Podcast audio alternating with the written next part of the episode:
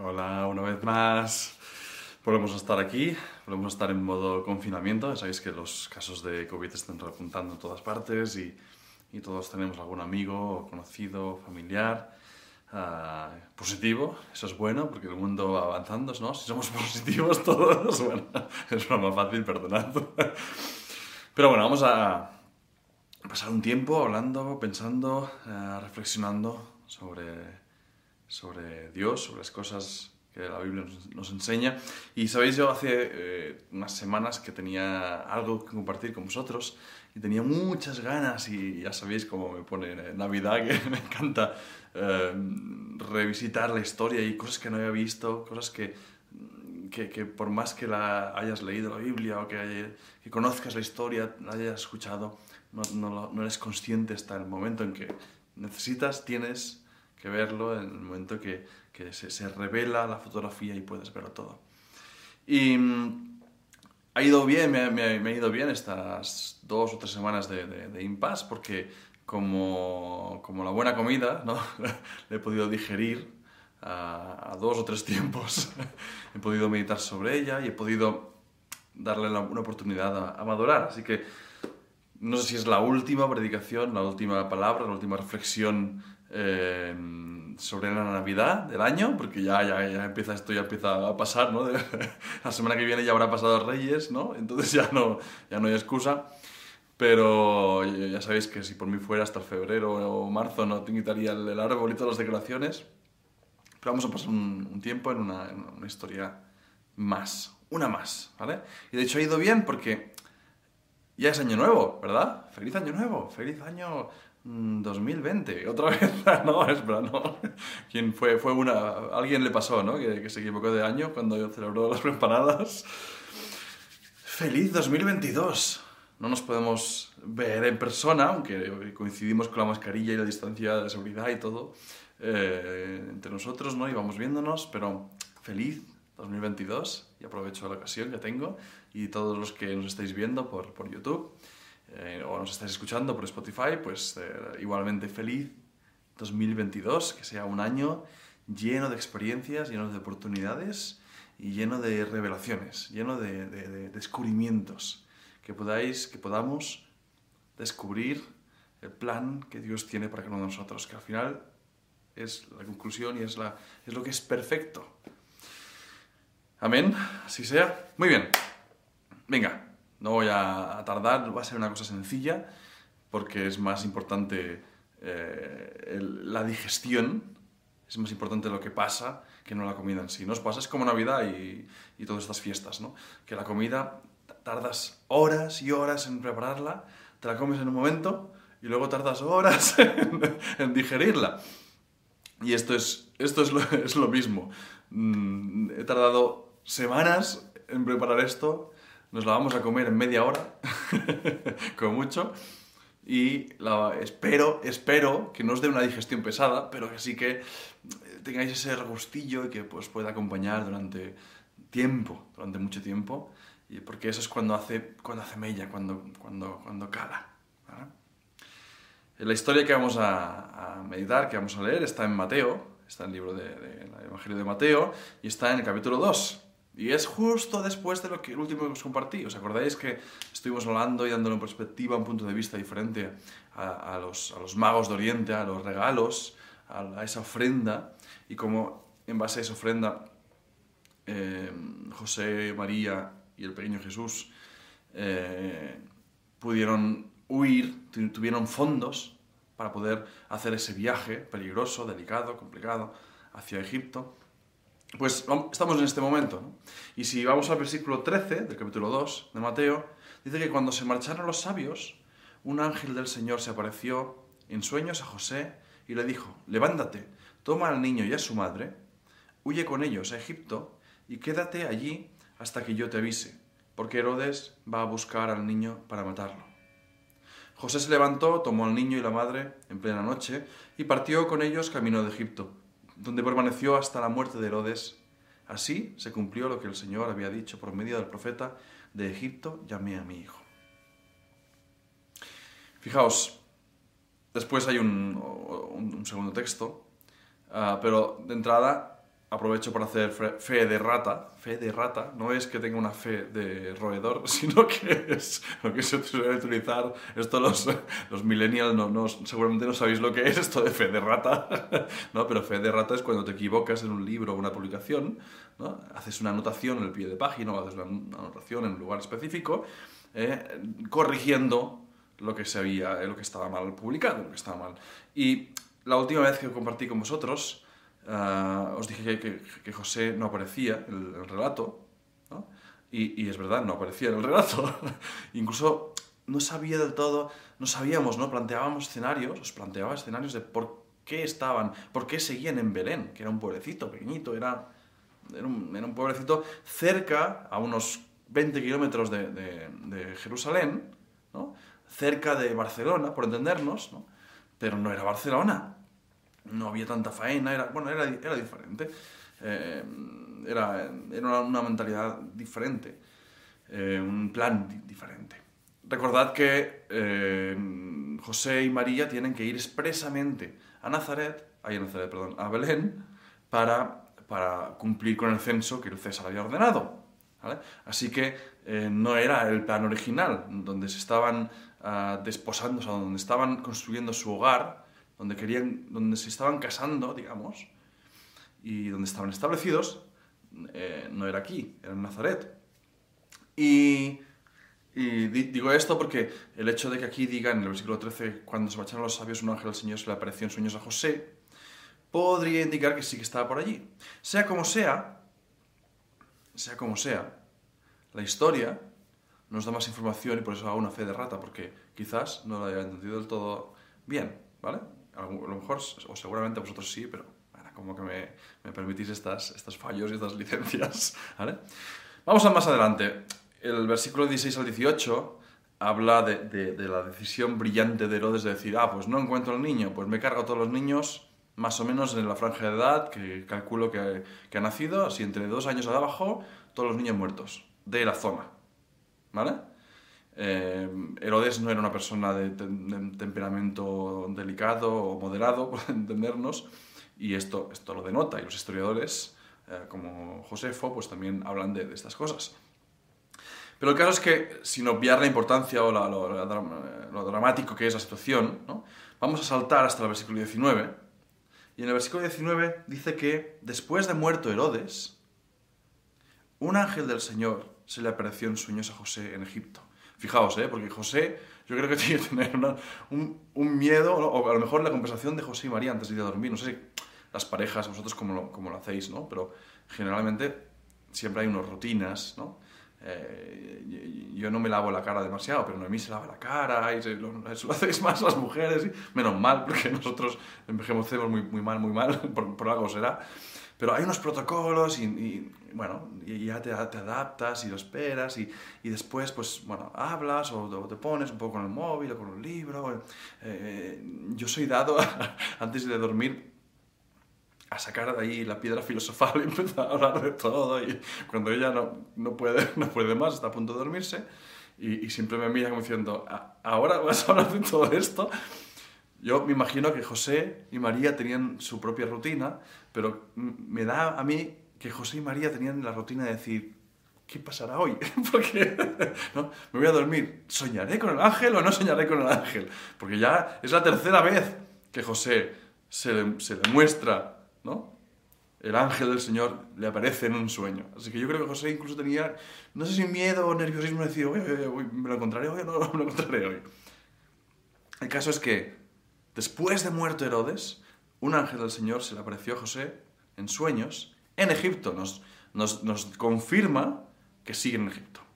Y le dijo, ponte en camino con el niño y con su madre y regresa con ellos a Israel, porque ya han muerto los que amenazaban la vida del niño.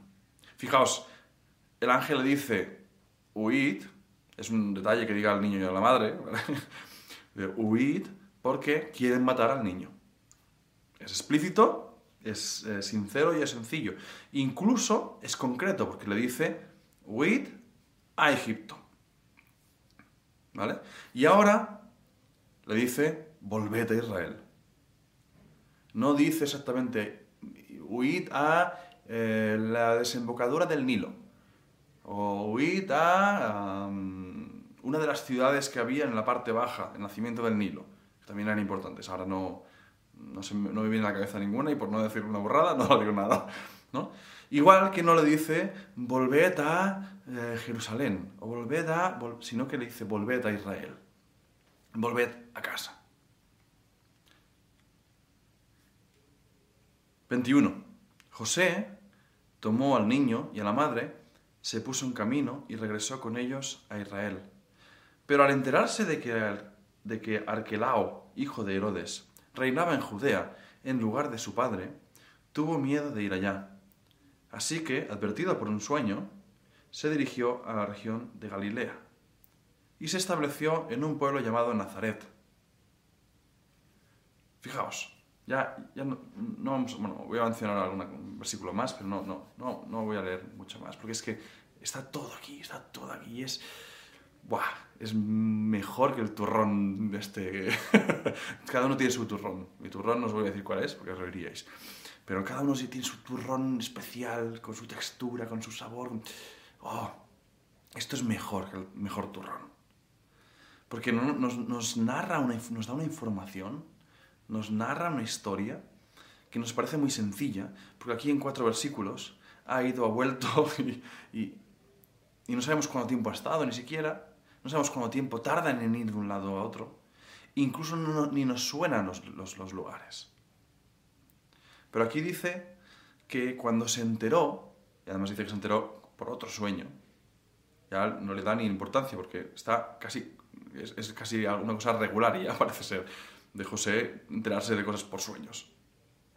Pero dice que cuando se enteró de que el hijo de Herodes, Arquilao, Arquilao, ah, Arquelao, perdona, es que tengo el, mástil de la cámara, no, lo veis, me veis viendo haciendo así, pero es, es, es- es eso, es que tengo aquí la, toda la, parafernalia para grabar y, y no veo la, la pantalla con las notas.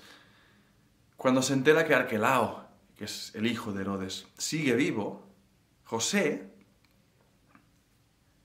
tiene miedo. José tuvo miedo de ir allá. ¿De ir allá dónde? ¿Dónde, dónde reinaba? En Judea. ¿Dónde iba a ir?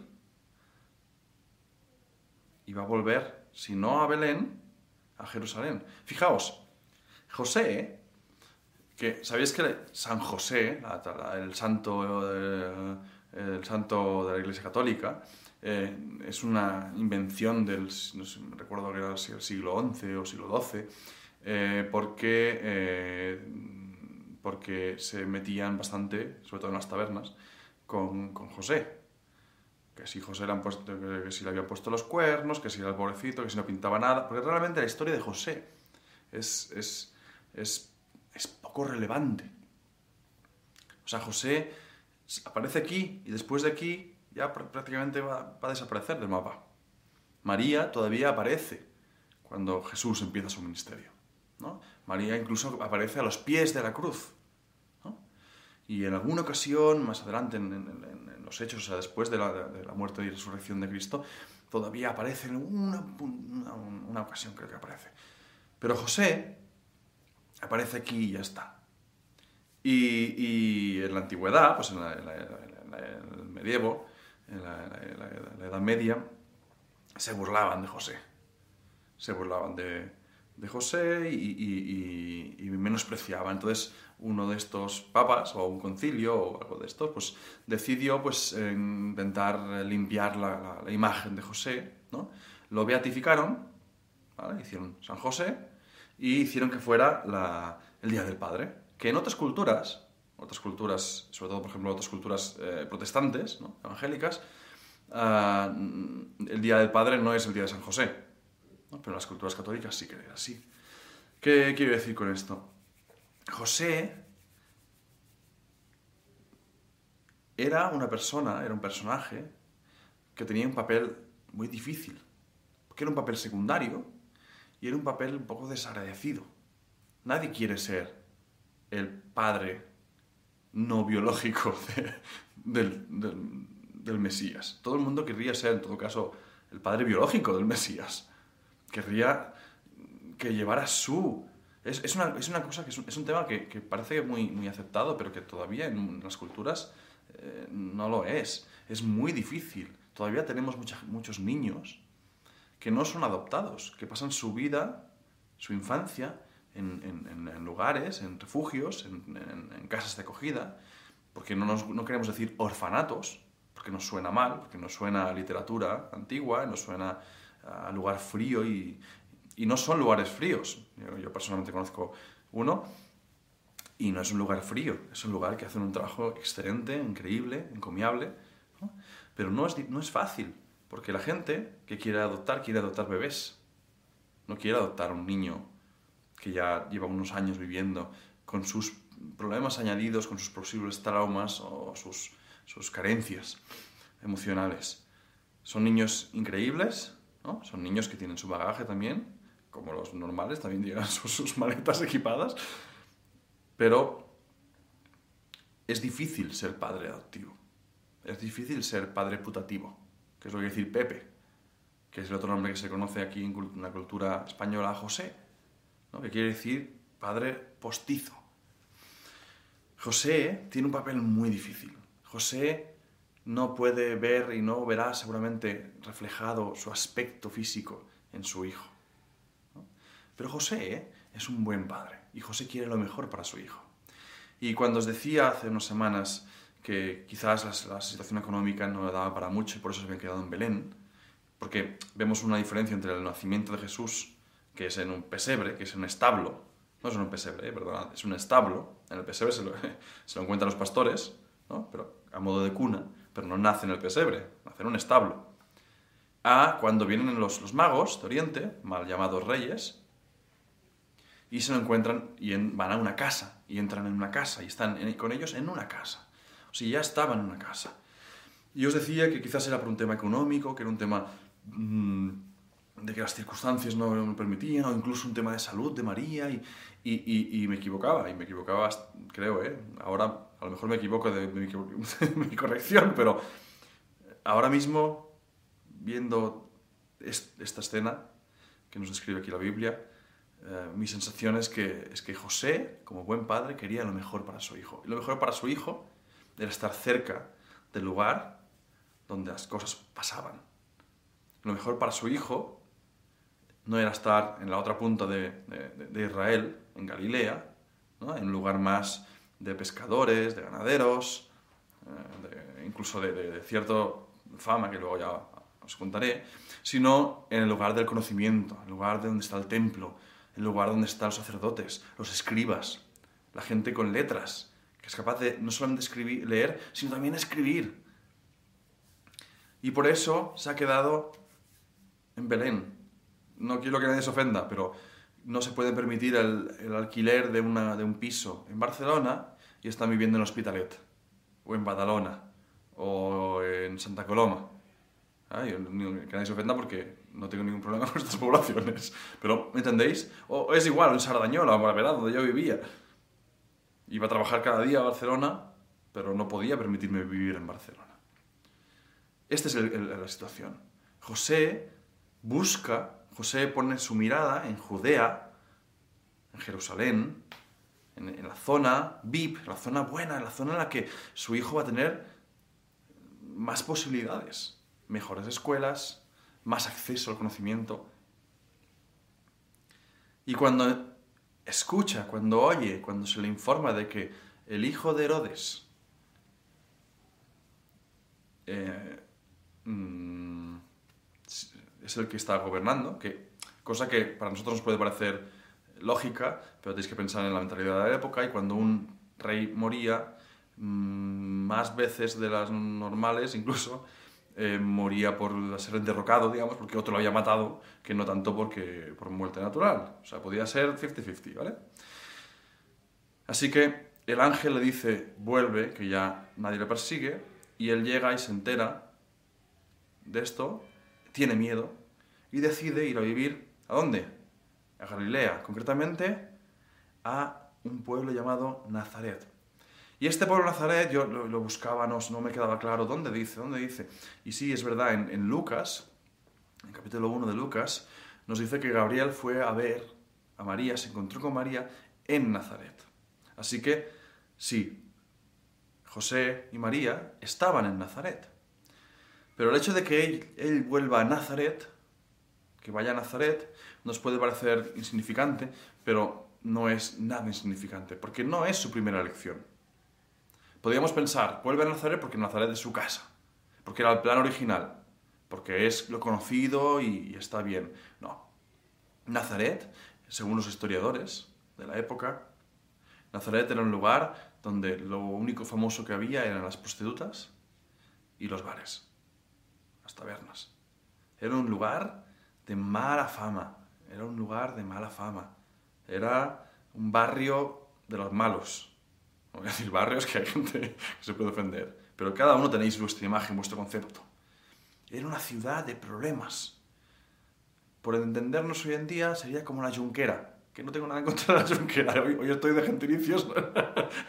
Los junquerienses, no, no sé cómo se llama el gentilicio de la Junquera. Pero ¿me entendéis?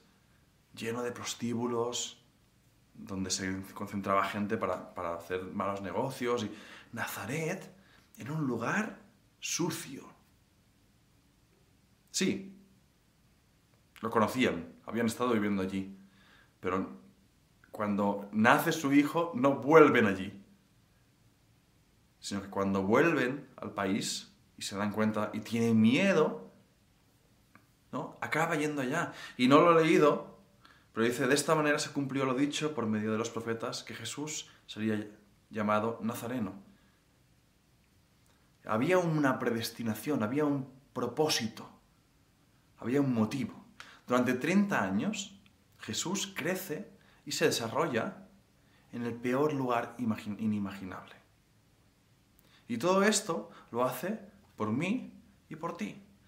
Para que cuando yo esté en un lugar feo, en un lugar difícil, en una situación complicada, en una situación que no me deja demasiadas salidas, se, sepa que él pasó por una situación similar, que él vivió en un lugar similar o peor y que él ganó.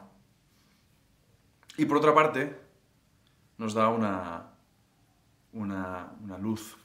Fijaos una cosa.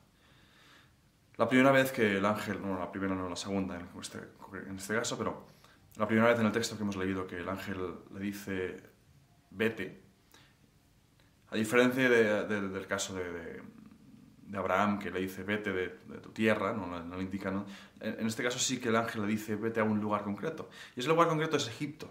Y a nosotros nos puede sonar exótico, nos puede sonar vacaciones, nos puede sonar caluroso, pero a un israelita, Egipto es sinónimo de esclavitud. Un israelita no va a Egipto ni que le regalen el viaje.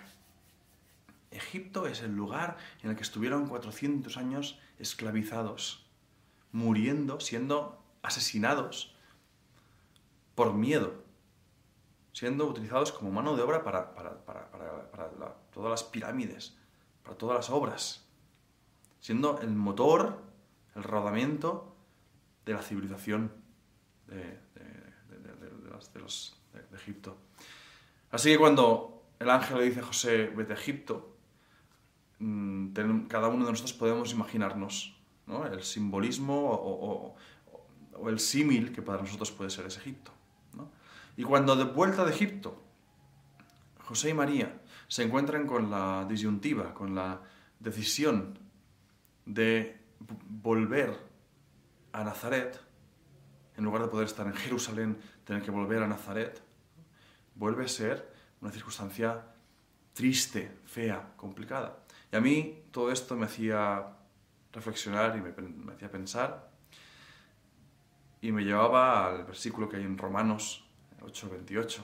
¿Os acordáis? Dice que todo, dice, yo tengo en la memoria tengo la, Reina Valera, dice todo ayuda bien a los que aman a Dios. La palabra dice que, creo que dice que todo trabaja para bien. Y de hecho las palabras originales que utiliza en, griego eh, hablan de, realmente de un presente, de un trabajo y de un conjunto. O sea que todo junto funciona para mi bien. Y me hacía especial prestar especial atención en el hincapié que hace en el presente. Porque en cada una de estas etapas en la vida de, Jesús, en la vida mm, temprana de Jesús y la vida, de, por, consiguiente, de, María y de, José, el, bien es en presente. Todo funciona conjuntamente para el bien de Jesús, para el bien de María, para el bien de José. Se va a Egipto, que es un lugar de mal, que es un lugar sinónimo de dolor, de esclavitud, de problema, y es bueno. Y sabéis, empezamos un año, acabamos de empezar el año. Y no voy a caer en los tópicos de, no, este año me apuntaré al gimnasio. Yo no me he apuntado nunca al gimnasio, ¿no? Pero sí, pero este año, cuando podamos salir de la pandemia, cuando podamos dejar de llevar mascarilla, cuando, cuando, cuando, cuando, cuando sabéis las ganas que tenemos todos de salir, de volver, de dejar atrás la pandemia, de volver a poder celebrar la vida, de poder... Y de alguna manera me da cuenta y que posponemos nuestra felicidad, posponemos nuestro bienestar, nuestro estar bien, a cuando podamos. Nosotros hemos vivido esto con los niños, ¿no? Cuando los niños sean más mayores, podremos volver a recuperar, no sé, tiempo para leer, tiempo para dormir. ¿Cuándo, cuándo? Entonces, estas condicionales, ¿no? Y es un error, porque eso nunca llega. Siempre tendrás. Y lo que nos dice, lo que nos enseña esta historia, lo que nos enseña la Biblia, es que cuando pase por el valle de sombra de muerte, dice el Salmo 23, tú estarás conmigo. Que cuando haya un problema, eso funciona, en presente funciona, no funcionará. No tengo que esperar a cuando pase toda esta crisis para estar bien. No, no, no, no. En medio de la crisis dice Santiago que cuando estemos en pruebas, que estemos alegres, porque además, con la, prueba, con, con el problema, viene la solución. Y es todo junto, todo junto nos habla de esto. Estar alegres, celebrar el día de hoy, este año, este momento, esta crisis, este Egipto, este Nazaret. Porque el Señor es bueno. Porque todo funcionará conjunto. Así que yo voy a celebrar... ¡Oh! Se me ha roto. Es igual. Voy a celebrar con vosotros este nuevo año. y que el Señor nos bendiga. Que el Señor pueda hablar cada día en nuestros corazones, que podamos escuchar la voz de Dios, que podamos encontrar esa paz, esa confianza, esa confirmación, igual que José tenía él lo tenía, él tenía un ángel que le, que le susurraba los sueños. El Señor, Dios, quiere hablar a cada una de nuestras vidas de una manera especial, de una manera personal. Y quiere convertir tus Egiptos, quiere convertir tus Nazarets, quiere convertir tus lugares difíciles en lugares para bien, en lugares donde puedes crecer, donde puedes prosperar, donde puedes convertirte en la versión adulta, como hizo Jesús, en esa versión completa, madura, preparada para hacer lo que tienes que hacer en esta vida. Así que, sin más, voy a hacer una oración y espero que, podáis atesorar, que podáis disfrutar y, pensar y meditar en estas palabras. Señor, gracias porque esto está aquí desde hace dos mil años. Pero siento, Señor, que era para mí, para ahora. Siento que, que es para nosotros, que es para esta civilización, para este año, para esta crisis, para este cambio, para esta pandemia, Señor. Siento que estamos posponiendo nuestra felicidad, esto, estamos prorrogando, Señor, nuestro bienestar, estamos condicionando lo que podemos hacer y lo que podemos sentir, Señor. Queremos que tú seas la fuente, que tú seas el que provee, que tú nos enseñes y nos hagas disfrutar de lo que tenemos. Tú has bendecido cada uno de los días de este año y queremos disfrutarlos y aprovecharlos. Bendícenos, en el nombre de Jesús. Amén. Bueno, familia, fue bondad, cuidaos, mascarilla, no relajéis.